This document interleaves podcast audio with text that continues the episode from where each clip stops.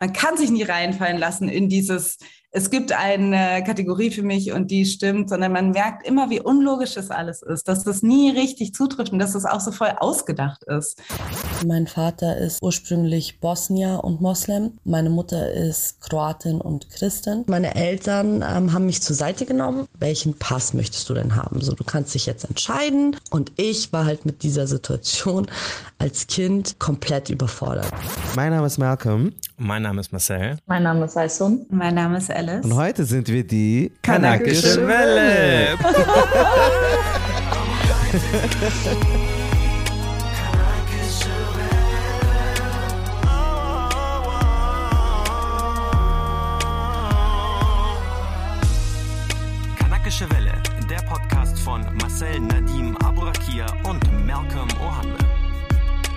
Hallo und herzlich willkommen, ihr seid wieder bei der Kanakischen Welle. Wir sind der Podcast zum Thema Identität im Einwanderungsland Deutschland.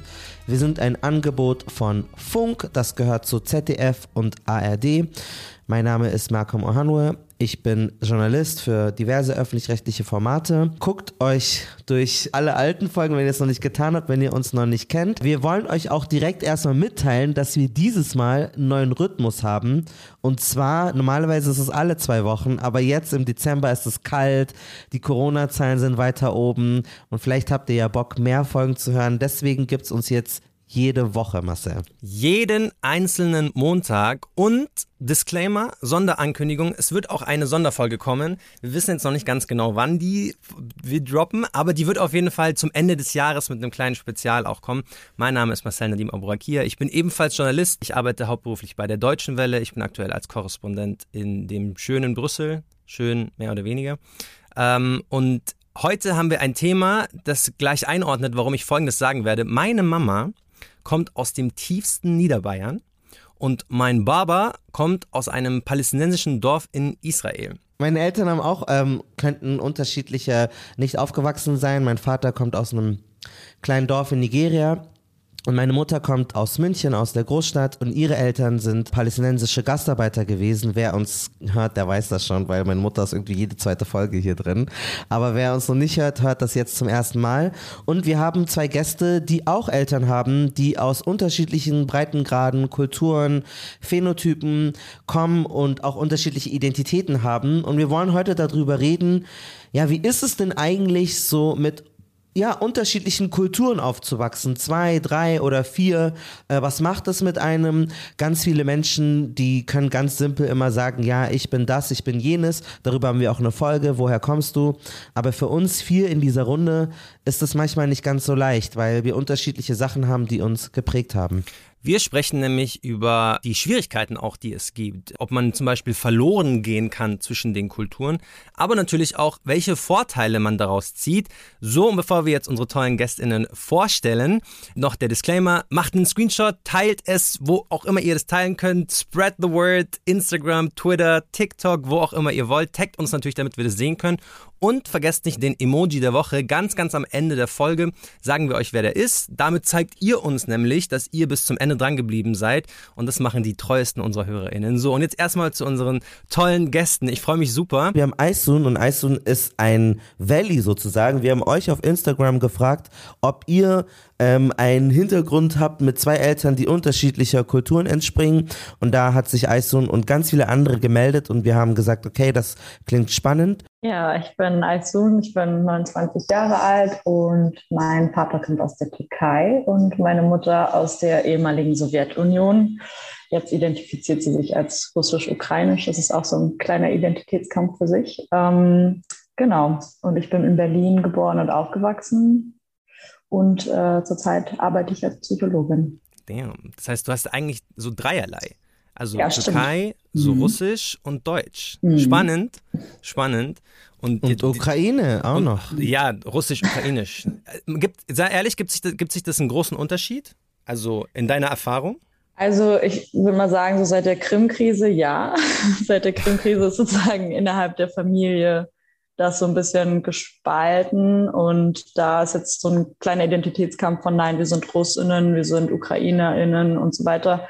Und für meine Mutter, die ja, fühlt sich der Ukraine mehr zugehörig, aber hat halt ihre Studentenzeit zum Beispiel in Russland verbracht oder ihren Sommer als Kind in der Ukraine. Und also es ist sehr gemischt und ich blick da manchmal selber nicht so ganz durch. Das ist ihr Identitätskampf. Und wir haben Alice, sie ist eine gute Freundin und Kollegin von uns, bekannt als Alice Hasters, Buchautorin, hat auch sehr viel im Journalismus gemacht. Sie ist auch die Podcasterin des Podcasts Feuer und Brot und ist auch mit dabei. I'm Alice. Ich bin Alice und ja, ich erkläre eigentlich immer, ich sage immer, mein Vater kommt aus Düsseldorf und meine Mutter kommt aus Philadelphia und ich komme aus Köln. Das ist meistens die Antwort, die, die am kürzesten ist und die es, glaube ich, am präzisesten zusammenfasst. Was natürlich auch das Privileg äh, innehält, dass Leute wissen, wo Philadelphia ist. Das ist mir als US-Amerikanerin und Deutsche natürlich vergönnt, dass ich das einfach so leicht erklären kann. Mein Vater kommt aus diesem, oder die, Fam ja, die Familie väterlicherseits kommt aus diesem rheinischen, würde ich schon bürgerlich bezeichnen. Also so Vorort von Düsseldorf, wie heißt das, Familienhaushälfte gehabt. Also meine. Äh, Einfamilienhaushälfte? Ja, genau.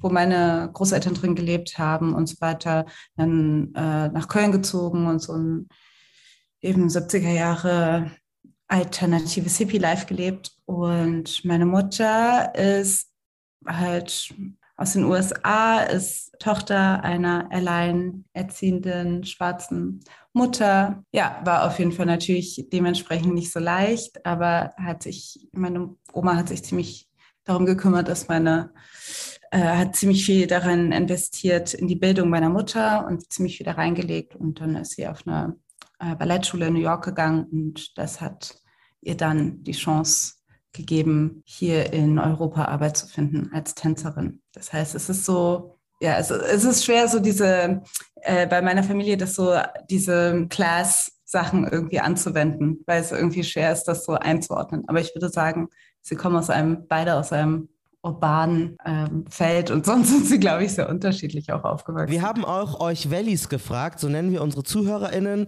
und wir werden immer wieder durch dieses Gespräch ähm, Einspielungen von euch integrieren, wo ihr auch darüber redet, wie es für euch war, aus ethno, kulturell, religiös unterschiedliche, gemischten Elternverhältnissen zu kommen. Das heißt, äh, seid nicht überrascht, wenn mittendrin mal irgendwie eine Sprachnotiz reinkommt. Das äh, kann sein, das sind eure äh, Beiträge und danke dafür. Hallo, mein Name ist Ines Wefer Böber Salim. Ich bin 26 Jahre jung, lebe derzeit in Paderborn. Meine Mutter und ihre Eltern sind in Marokko geboren und aufgewachsen und mein Vater und seine Eltern in Deutschland. Für mich ist und war es schon immer eine Bereicherung, mit zwei Kulturen aufzuwachsen. Und ich bin auf jeden Fall der Überzeugung, dass diese Prägung mich zu genau diesem weltoffenen und herzlichen Menschen gemacht hat, oder Macht, der ich ähm, ja jetzt bin. Ich spreche ausschließlich die deutsche Sprache. Meine Muttersprache ist demnach Deutsch. Ich bin primär mit meiner deutschen Großfamilie aufgewachsen, da meine Verwandten mütterlicherseits in Marokko leben. Viele ähm, deutsche und auch christliche Feste habe ich mitgefeiert, miterlebt und sind ähm, sehr, sehr prägend gewesen für mich. Wir wollen ja, äh, soziale Schicht spielt auf jeden Fall mit rein, aber äh, sozusagen ja auch so kulturelle Prägungen. Was isst man? Welche Musik hört man? Wie positioniert man sich? Welche politischen Meinungen oder Erfahrungen trägt äh, die Gesellschaft äh, kollektiv? Das ist gerade, glaube ich, bei so Konstellationen wie, weiß nicht, Bosnisch-Kroatisch werdet ihr auch noch hören oder halt Ukrainisch-Russisch oder keine Ahnung, wenn ihr vielleicht halb israelisch und halb palästinensisch, jüdisch-israelisch seid, dann kennt ihr das sicherlich auch.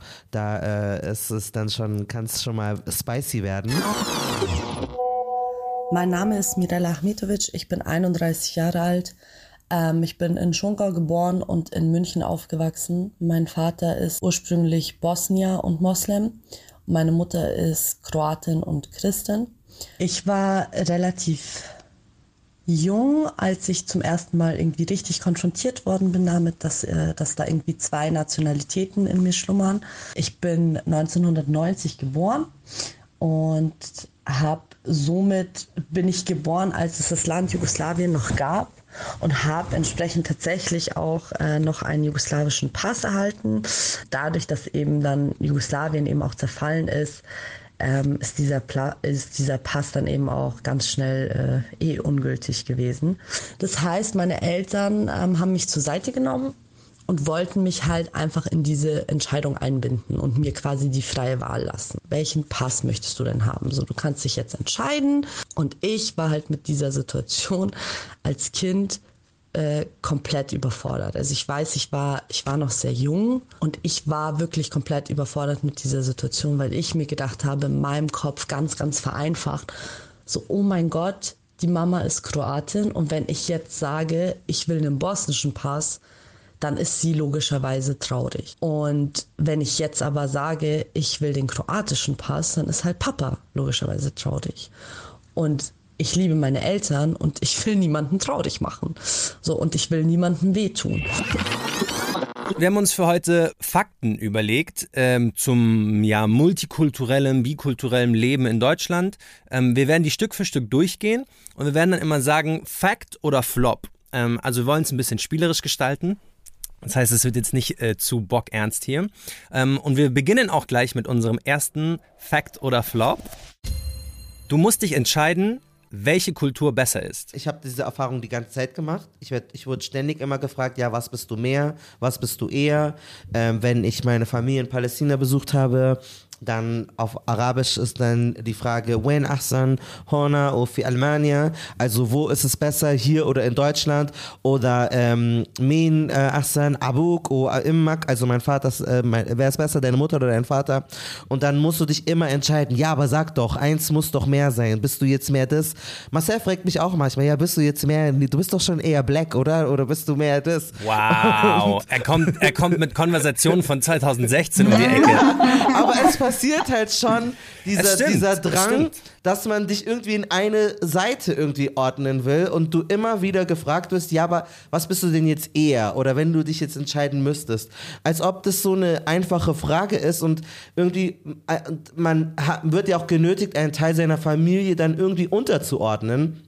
Und das ist halt schon irgendwie schwierig. Und ich glaube, für dich ist diese Frage voll leicht zu beantworten, Marcel. Wenn du, wenn man unseren Podcast hört, dann merkt man, wo dein Herz auf jeden Fall eher schlägt. Aber für mich ist das schon äh, schwierig. Letztens auch in einem Interview habe ich jemanden äh, interviewt zu deutschen Feindlichkeit. Dann meinte er auch, aber bei dir ist ja auch, bist du jetzt Deutsch oder bist du Nigerianer oder bist du Palästinenser? Und ich denke mir so, keine Ahnung, ich bin halt ich, ich kann ja alles Mögliche so eine sein. Rookie, ähm, so eine Anfängerinnenfrage, finde ich, zu sagen, bist du jetzt das oder bist du jetzt das? Alice, hast du das auch erlebt? Ähm, äh, in deiner Kindheit, dass du gefragt wurdest, ja, was bist du denn nun oder wo fühlst du dich mehr? Bist du Amerikanerin oder Deutsche? Absolut, ja, ja, das wurde immer gefragt. Also so auch, ähm, das, ich glaube, es ist natürlich nochmal, also Marcel, das haben wir ja auch gemeinsam. Ich glaube, wenn man ein deutsches Elternteil hat, dann ist, glaube ich, relativ klar, dass man sich irgendwie, also und in Deutschland aufwächst, ist es klar, dass man sich irgendwie mit der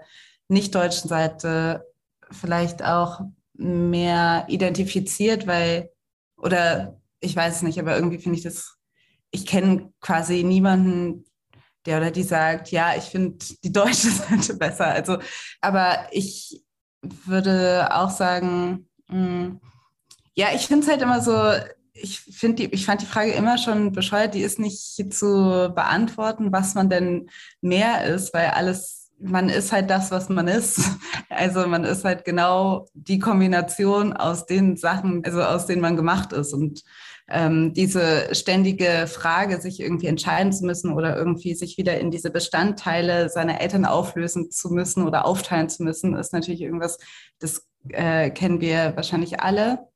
Und man merkt aber, dass es unmöglich ist und dass man sich deshalb, glaube ich, sehr schnell auch so ein bisschen hochstaplermäßig vorkommt. Also beim, es ist immer leicht, einer Seite, also so sage ich mal, der anderen Seite, also so der deutschen weißen Seite bei mir natürlich, mich als super blackety black darzustellen. Because I'm the black, also ich bin das schwarzeste in, in diesen Kontext dann. Bin ich dann aber in den USA, bei meiner Familie kommt natürlich sehr, sehr stark raus, wie deutsch ich bin und wie deutsch geprägt ich bin. Also, und dann kann ich mich vielleicht auch da als super deutsch darstellen oder so. Und dann bin ich der Referenzpunkt für das, was Deutsch ist. Also es ist so ein bisschen, ähm, ich glaube, man lernt halt sehr schnell, dass Identität mit Kontext irgendwie, äh, wie kontextabhängig die eigene Identität ist und wie man sich mit dem identifiziert, würde ich sagen. Vor zehn Jahren habe ich mir nicht diese Gedanken gemacht, so, äh, ist das jetzt eine Schublade? Finde ich, stoße ich dann meiner deutschen Familie den Dolch in den Rücken. Für mich war das so, ja, also ich kann mit denen nichts anfangen und ich will damit nichts zu tun haben. Und ich muss mich, klar muss ich mich entscheiden, aber ich will mich auch entscheiden. Das ist quasi, ähm, es wird einem aufgezwungen, aber es ist auch so eine, ich bin auch bereit, mir das aufzwingen zu lassen. Dann bin ich der Araber und ich, weil man das ja, weil man selber auch auf Identitätssuche ist und man sich selber noch nicht so richtig gefunden hat, hat es mir in einem seltsamen Sinne auch nicht geholfen, aber es hat mich in eine Richtung driften lassen, die auch von mir irgendwo gewollt war. Also wenn die, wenn dann alle gesagt haben, ja, du magst ja deine deutsche Seite eh nicht, du bist jetzt eher der Araber, dann war ich so, ja, also bin ich jetzt fein damit. Ich hatte aber dieses Zerreißungsgefühl nie. Also ich habe das von, von vielen so deutsch und irgendwas gemischten Kindern die haben so, ja, und ich konnte nie und ich wusste nie. Und ich glaube, die Voraussetzung dafür ist halt, dass man mit seiner deutschen Seite halt cool ist. Oder mit der anderen Seite. Es gibt aber sicherlich genug Identitätszusammensetzungen, die eben das nicht haben. Hattest du das Gefühl, dass sozusagen du an einem gewissen Punkt mal anders gedacht hast und dann sich erst so ein Prozess ergeben hat? Also sicherlich. Ich bin sicherlich durch irgendwie unterschiedlich. Ich glaube, ich bin durch die alle Phasen so gegangen. Ich bin durch eine Phase gegangen, wo ich mich super mit, äh, mit auch so der afroamerikanischen Seite identifiziert habe. Aber ich muss auch sagen, ich glaube, äh, nie so stark, wie ich hätte können, weil ich bin in dieser Situation auch gewesen, dass ich immer leicht irritiert war, dass das nicht mein, dass ich nie das Gefühl hatte, das ist mein eigenes. Deshalb ist es so ein bisschen verschwommen, auch in meiner Erinnerung vielleicht, weil es war ja nicht so, dass ich jetzt sagen kann, oh, ich habe ich habe diese Musik gehört und diese Sprache gesprochen und diese Serien geguckt, because everybody did. Das heißt, ich hatte das Gefühl, ich habe da nochmal einen anderen Zugang und anderen Anspruch drauf. Aber deshalb ist es so ein bisschen, ich glaube, wäre es jetzt eine andere Kultur, wäre es jetzt nicht afroamerikanische Kultur, wäre das leichter rauszufinden, wie viel so meine eigene Motivation war und wie viel irgendwie einfach gegeben war, weil Popkultur oder so.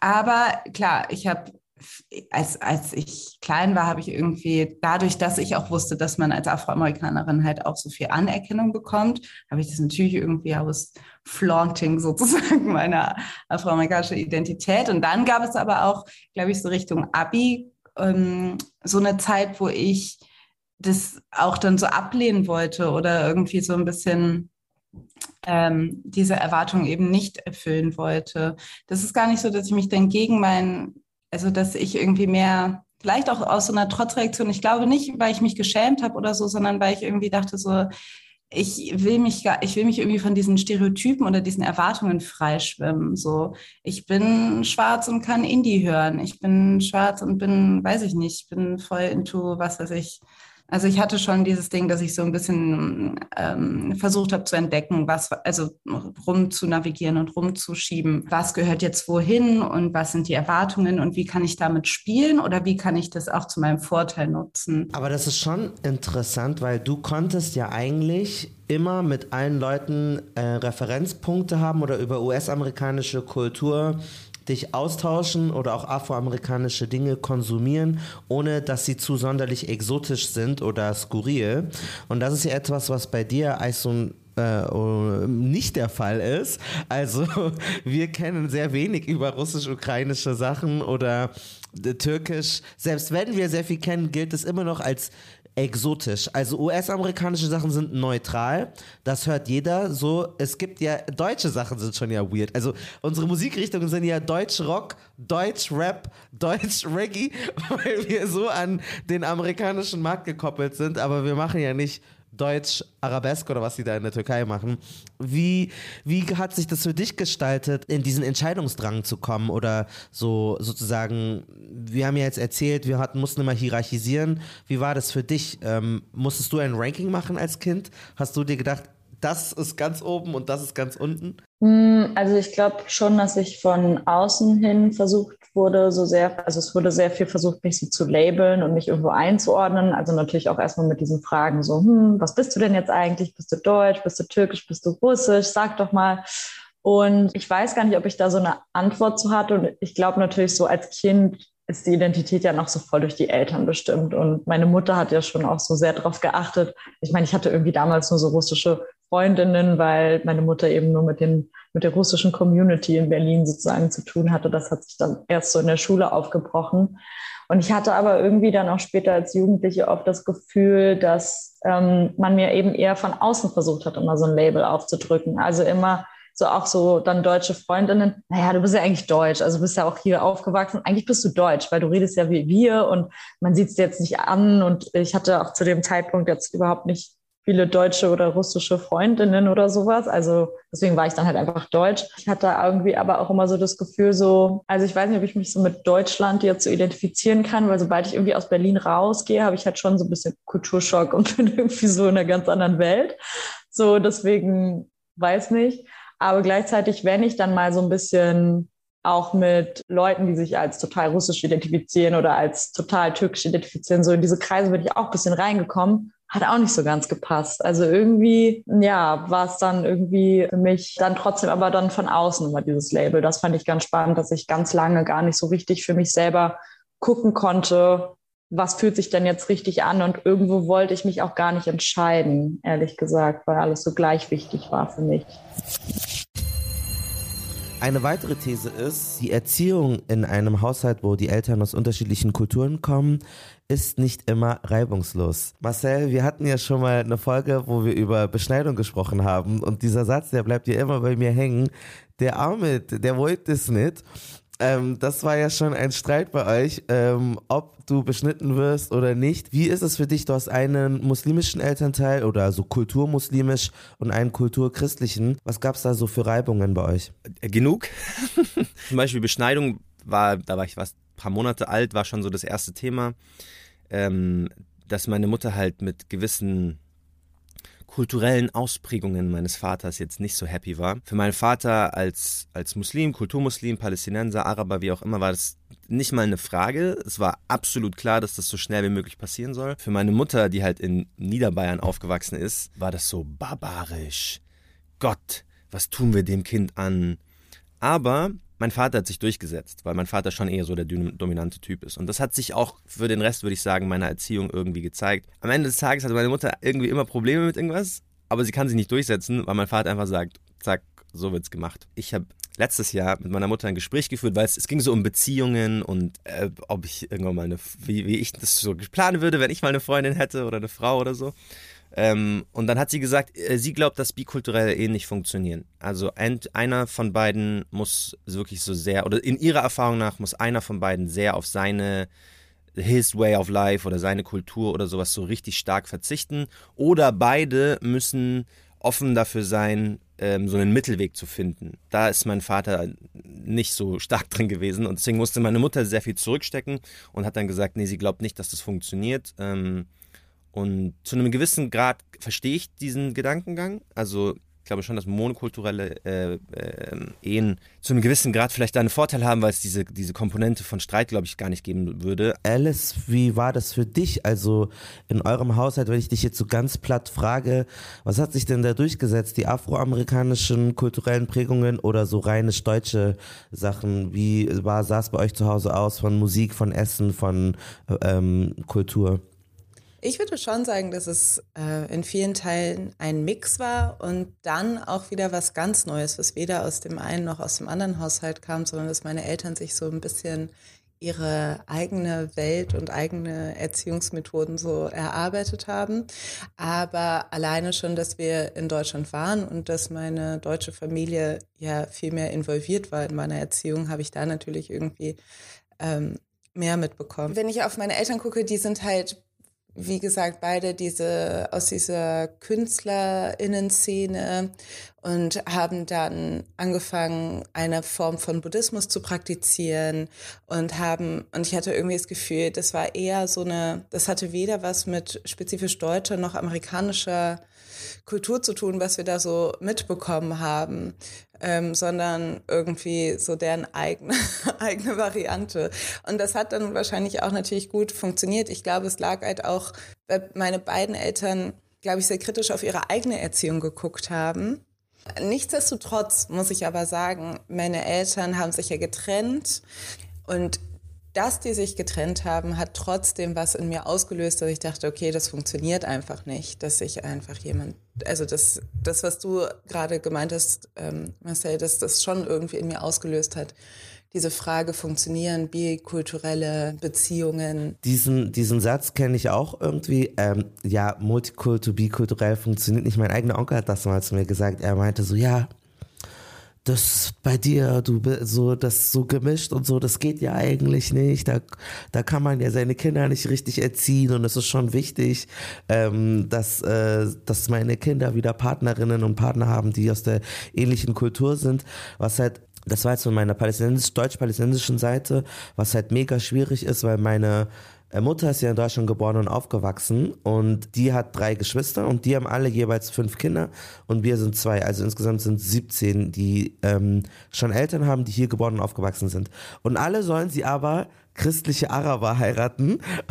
Alles andere geht nicht. Aber bei mir in der Erziehung war das so, dass meine Mutter ja schon hier aufgewachsen ist und gar nicht so sehr auf so eine arabische Erziehung Wert gelegt hat. Also ich habe als kleines Kind zu Hause TLC und, und Brandy gehört, weil meine Mutter das gehört hat, weil das ihre Musik war, als sie äh, ja, feiern war in den 90er Jahren und so.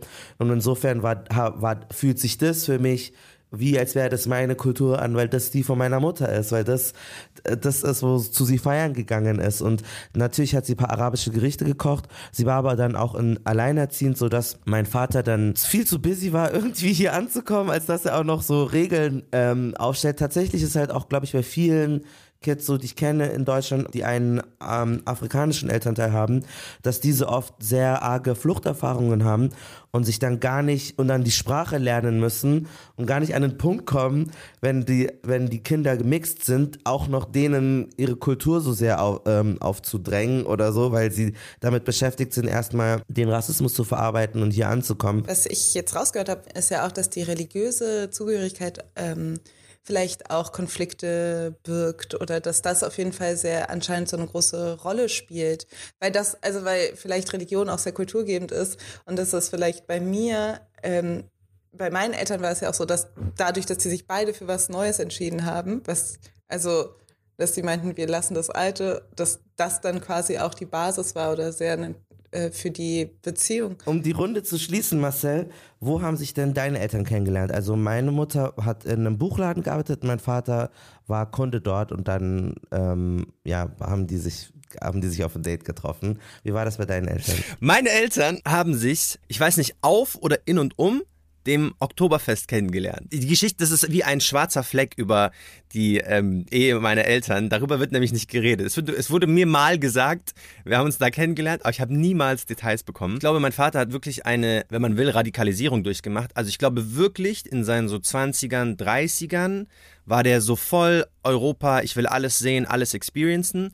Und dann mit Familie, ähm, Wohnung, Eigentum gekauft, ist er so traditionsbewusster, nein, sowas machen wir nicht.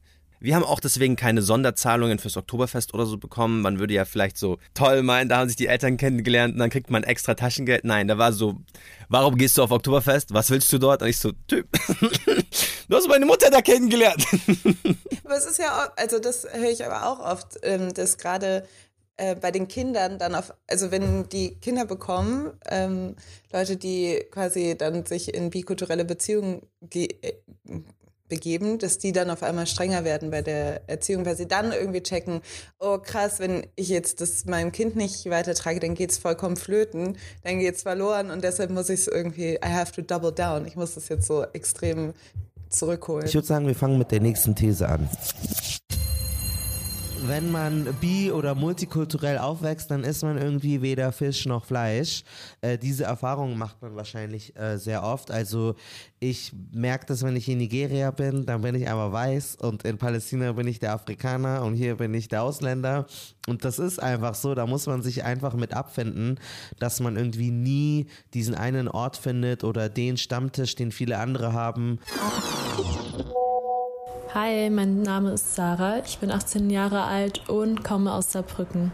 Meine Eltern sind sehr unterschiedlicher Herkunft. Äh, meine Mutter ist Spanierin und in einer katholisch geprägten Familie aufgewachsen. Mein Vater ist als Palästinenser im Libanon aufgewachsen und kommt aus einer muslimischen Familie. Ich denke auch oft darüber nach, wo ich mich jetzt dazugehörig fühle, weil ich immer wieder mit der Frage konfrontiert werde, wo ich eigentlich herkomme in Deutschland, weil ich eben nicht dem Prototyp entspreche, blond und blauäugig oder einfach hell. Und wenn ich aber in ein arabisches Land reise, zum Beispiel zurzeit befinde ich mich in Jordanien, werde ich auch immer wieder gefragt, woher ich komme, weil ich zwar arabisch aussehe, aber mein Arabisch nicht perfekt ist. Genau das gleiche in Spanien, weil mein Spanisch eben nicht perfekt ist. Ja, dann denke ich oft sehr lange darüber nach, als was ich mich jetzt genau fühle oder womit ich mich jetzt am meisten identifizieren kann. Hallo, ich bin Oriane und 29 Jahre alt, bin im wunderschönen München geboren und aufgewachsen wohne aber jetzt in Wien, Österreich. Und meine Mama kommt aus dem Norden von Spanien, aus San Sebastian, aus dem Baskenland.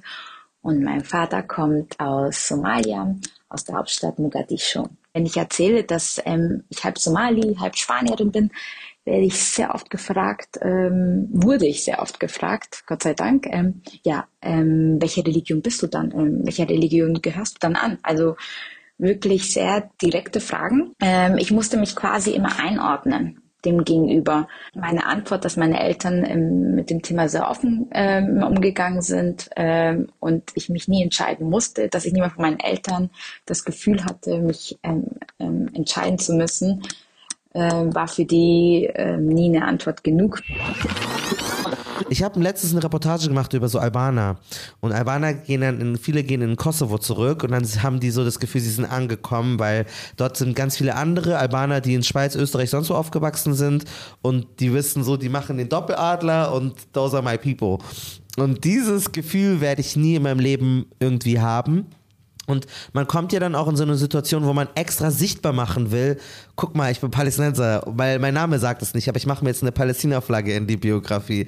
Kennst, kennst du das auch, Eisen, dass du extra bewusst irgendwie den Leuten durch einen Namen oder durch einen Slang oder irgendwie deutlich machen willst, guck mal, ich bin auch türkisch oder ich bin auch russisch, auch wenn du es jetzt vielleicht nicht siehst. Ja, voll. Also sobald ich irgendwie mit Türkinnen irgendwie in Kontakt komme, fange ich direkt an, auf Türkisch zu reden und alle sind so, what? also wie, warum kannst du Türkisch? So, ähm, bei den Russinnen genauso. Ähm, ja, in meinem Instagram-Profil lasse ich es auch ein bisschen durchscheinen. So, es ist mir schon auch wichtig, dass man es trotzdem auch sieht. Jetzt halt schon auch was habe.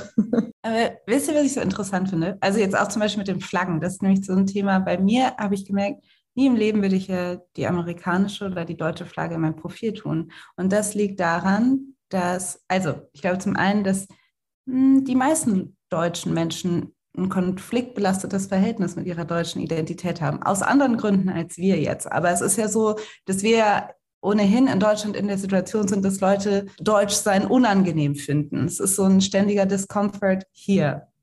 Und in den USA ist es natürlich als schwarze Person auch so, dass du nicht da ankommst und sagst so, I'm home. Also natürlich auch in so einem äh, Mikrokosmos. Also als ich jetzt, ich war jetzt vor einem Monat in den USA und es war super schön, irgendwie in Harlem zu sein und auf Straßen zu laufen, die Malcolm X Boulevard oder Frederick, Frederick Douglass Avenue heißen und äh, nur schwarze Menschen zu sehen. Und da bin ich schon, habe ich schon irgendwie das Gefühl, so, oh, I'm home und finally, und da entspannt sich irgendwas.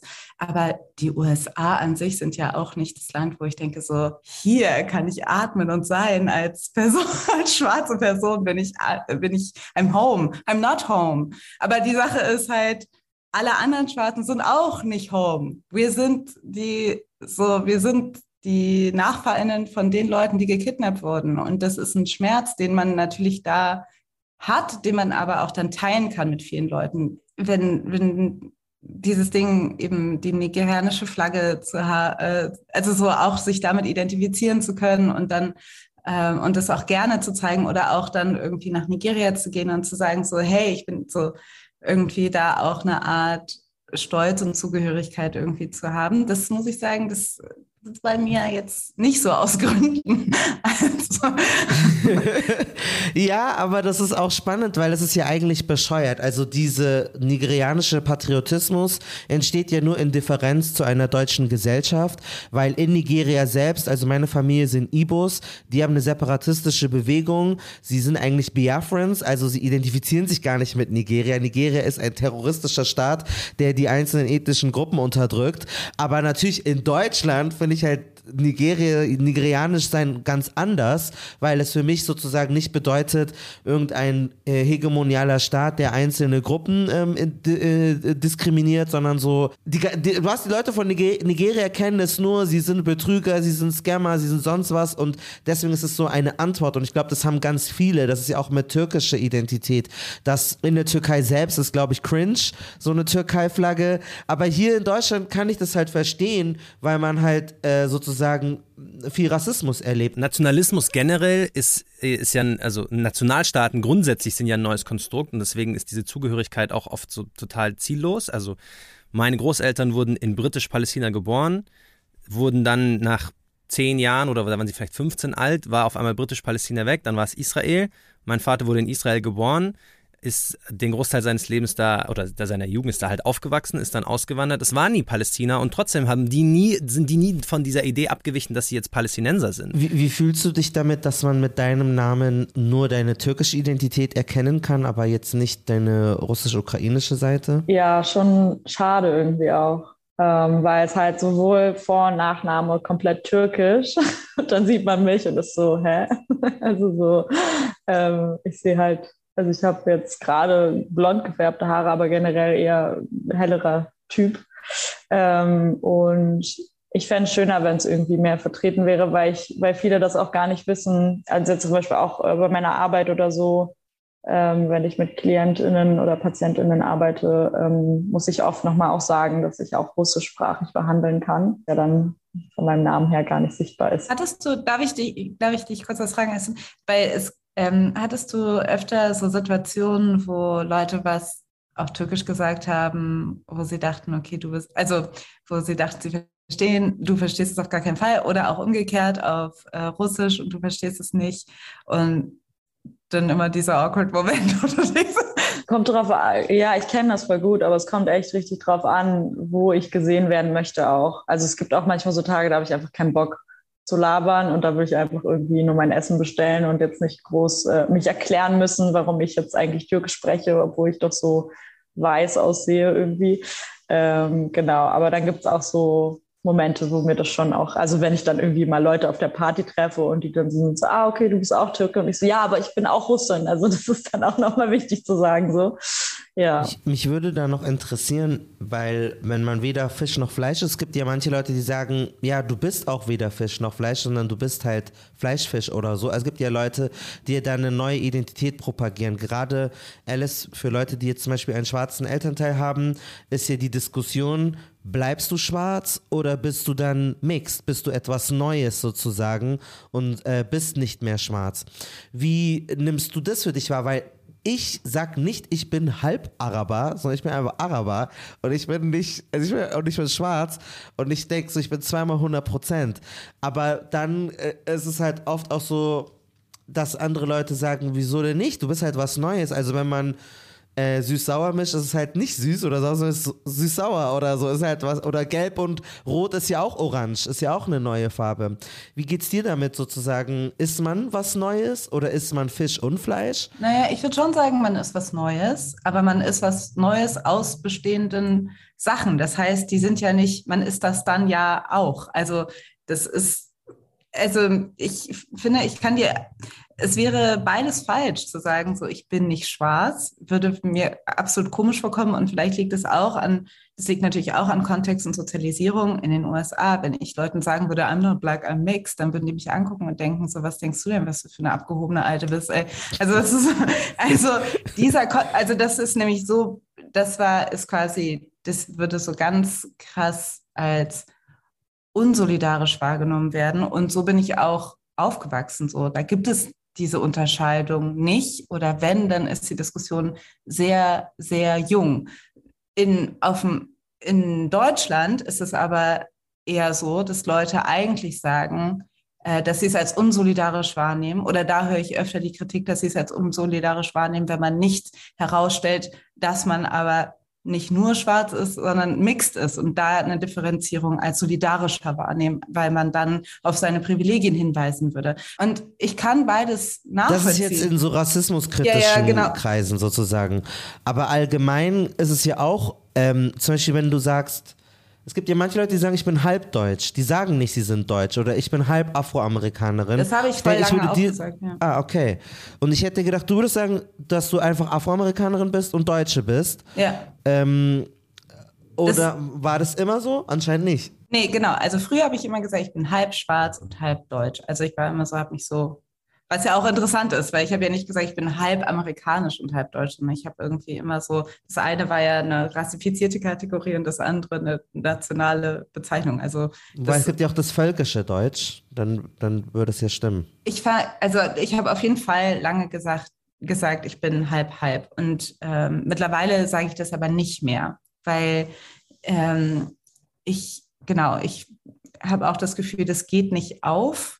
Und das ist auch, also dann würde ja das implizieren, dass ich irgendwie weniger, also mein, ich sag mal so, mein Schwarzsein, mein Afroamerikanisch Sein definiert ja auch das Deutschsein neu. Also ich denke, und generell kann man natürlich auch umgekehrt sagen, vielleicht umgekehrt auch so. So funktioniert es, glaube ich, in einer Welt, wo das mit Bikulturalität oder Multikulturalität ähm, immer krasser und komplexer wird, ist es halt so, dass man sagen kann, ich weiß nicht, euer, also eure anderen Identitäten beeinflussen ja dann auch das, was Deutsch ist. Also das, was man, glaube ich, als Mensch mit unterschiedlichen kulturellen Backgrounds so merkt oder nie loslassen kann, ist, man kann sich nie reinfallen lassen in dieses, es gibt eine Kategorie für mich und die stimmt, sondern man merkt immer, wie unlogisch das alles ist, dass das nie richtig zutrifft und dass das auch so voll ausgedacht ist. Und dass man sich halt entweder dafür entscheiden kann, das irgendwie jetzt so mit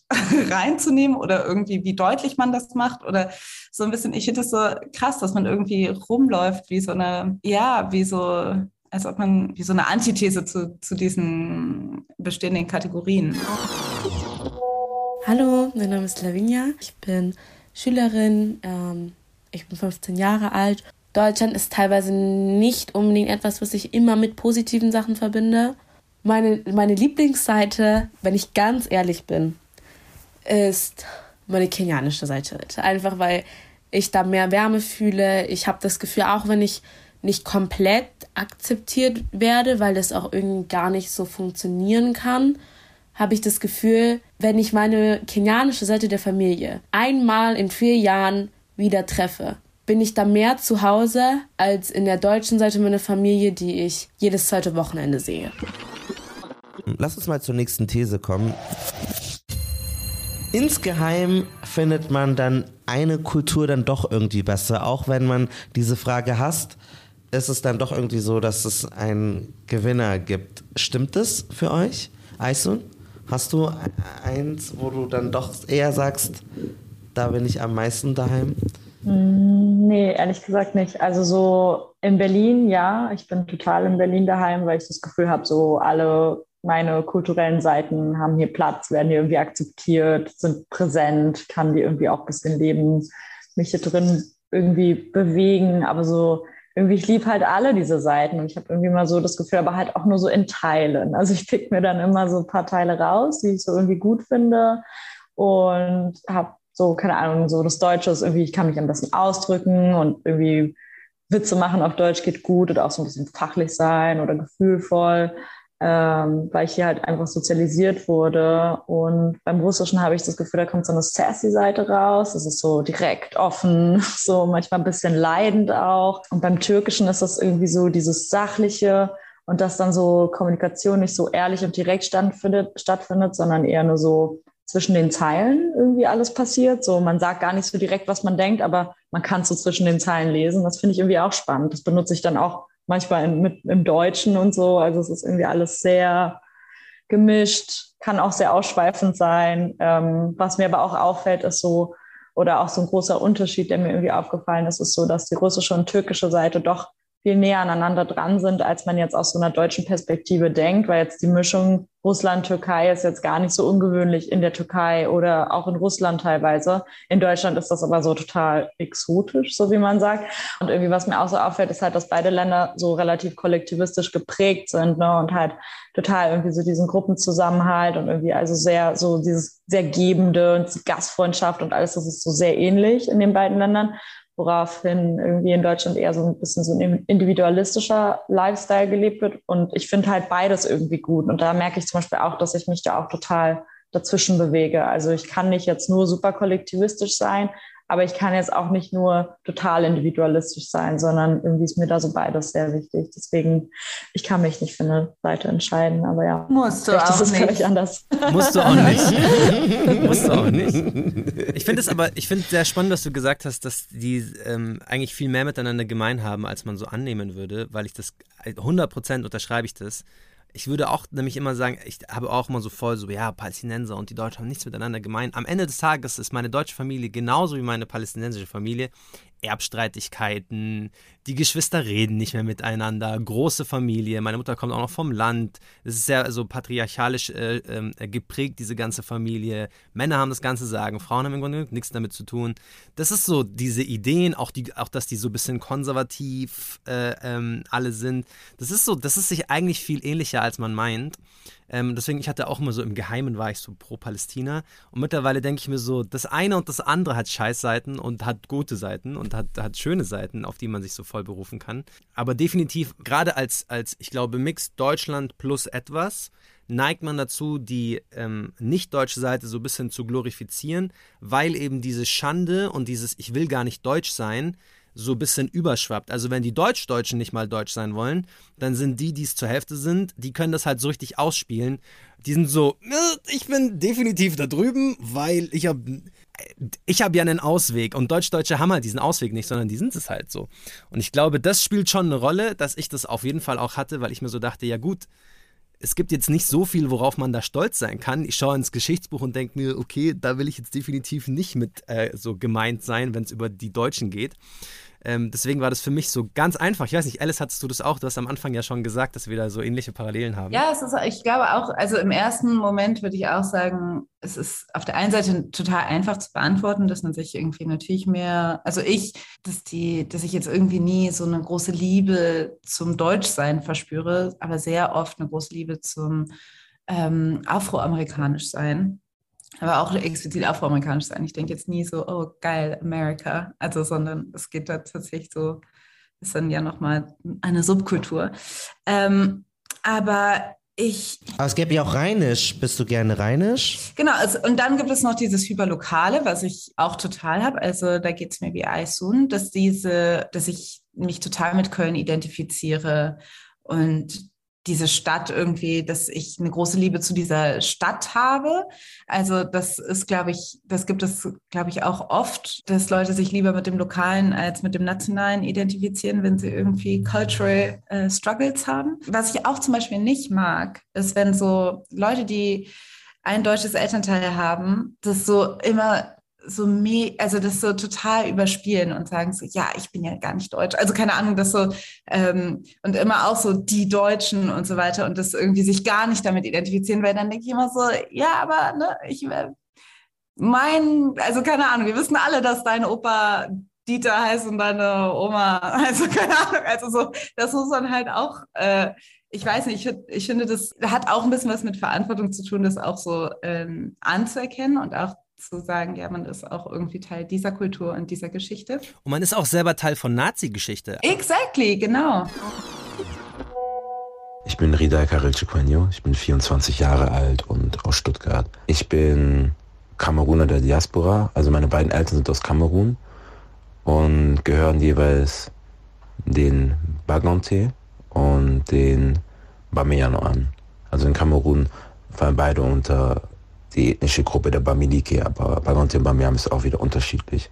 Was meine biethnische Identität angeht, habe ich nicht wirklich eine Seite, die mir mehr gefällt oder die ich favorisiere, sondern es ist eher so, dass ich eine Seite besser beherrsche, dadurch, dass ich eben auch die Sprache spreche, beziehungsweise mich noch weiter darin vertiefe und diese lerne und dann mit diesem geschichtlichen Hintergrund auch da mehr Bezug zu haben. Und das ist bei mir eben die äh, Sprache der Mejima, der Bagante. Aber ich würde mich jetzt nicht entscheiden. Wieso soll ich mich auch entscheiden, wenn ich einfach auch beides bin? Also ich akzeptiere beide Seiten, respektiere beide Seiten und werde einfach mit der Zeit mehr und mehr lernen, mich mehr, mich mehr damit auseinandersetzen, weil das Interesse ist da, die Motivation ist da und ich werde doch sehr herzerwärmend in den jeweiligen Kreisen begrüßt und auch von Verwandten, Freundinnen aufgeklärt, ausgeführt in diese, in diese Welten, die,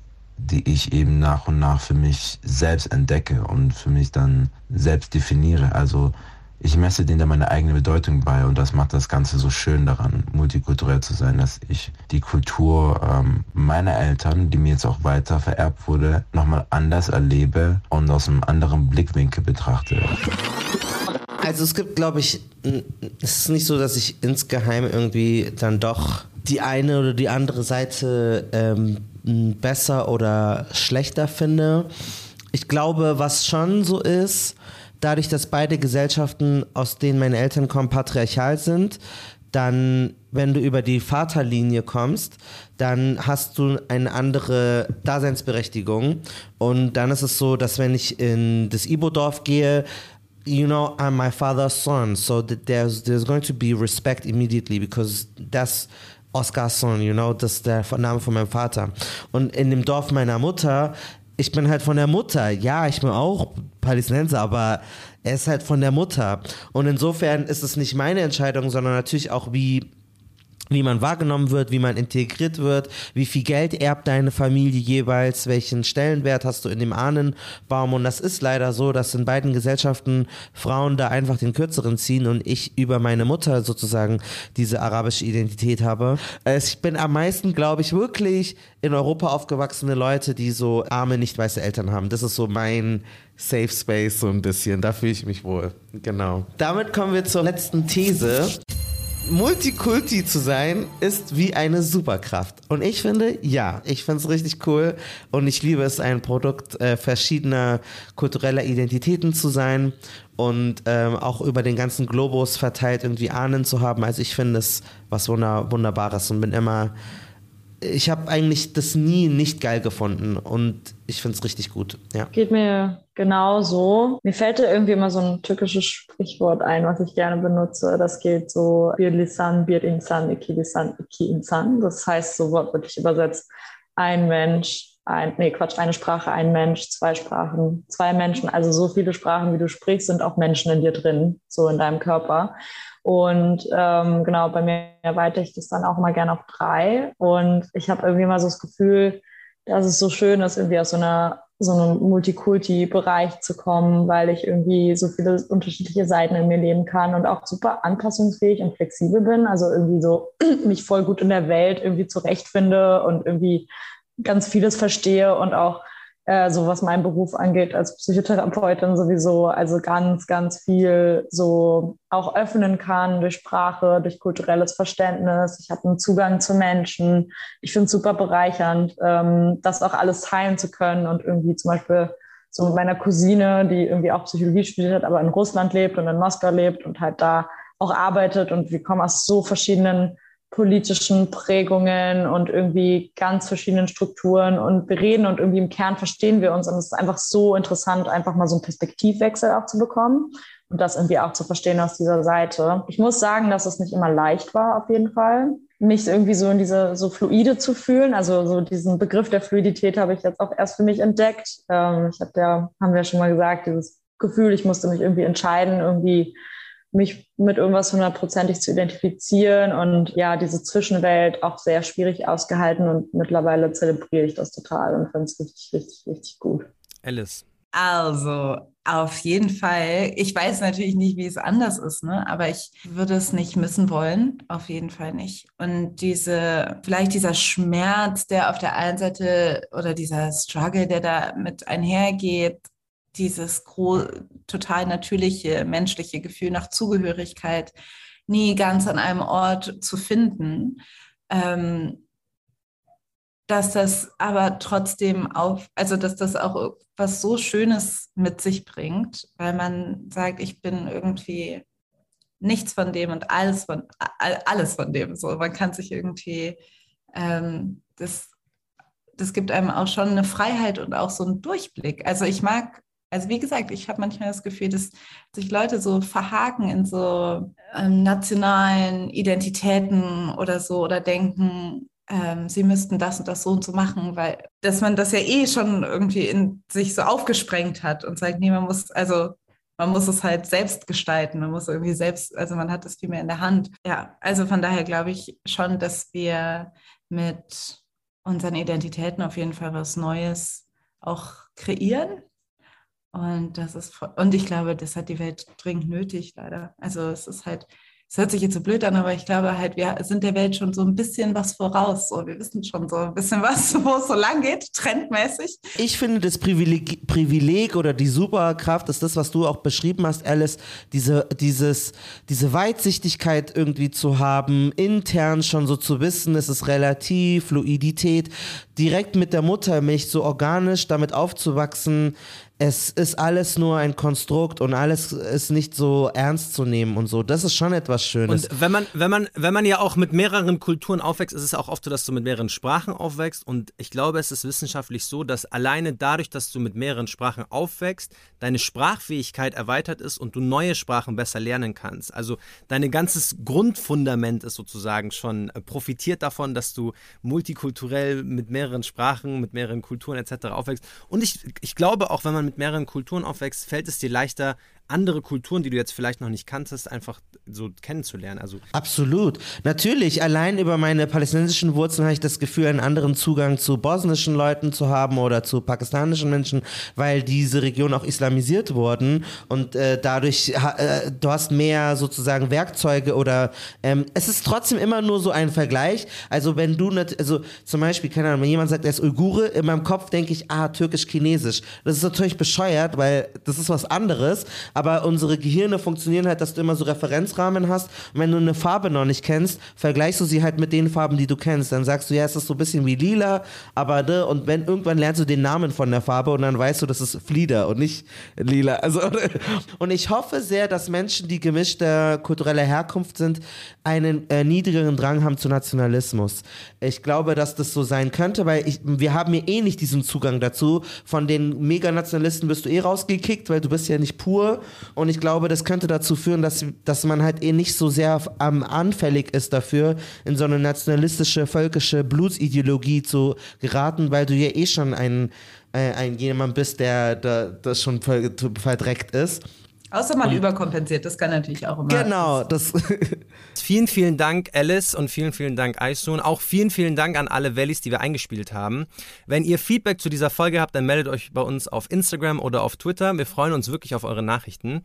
Jetzt ganz zum Schluss, wie wir es ja schon angekündigt haben, den Emoji der Woche, nämlich das braune Herz. Also postet das braune Herz unter unseren aktuellsten Instagram- oder Twitter-Post. Wir sind jetzt nicht so aktiv auf Twitter. Mhm. Weil wenn man alle Farben mischt, kommt braun raus. Wisst ihr das? Mischt man alle Farben im Malkasten, da kommt braun raus. Deswegen braunes Herz. Wir, wir sind die Kanakische Welle, ein Produkt von Funk, dem jungen Programm von ARD und ZDF. Redaktion und Moderation Marcel Nadim Abouakia und Malcolm Ohanwe. Schnitt Lars Lindauer und der Titelsong ist von Malcolm Ohanwe und Murat Mohamed Ersen.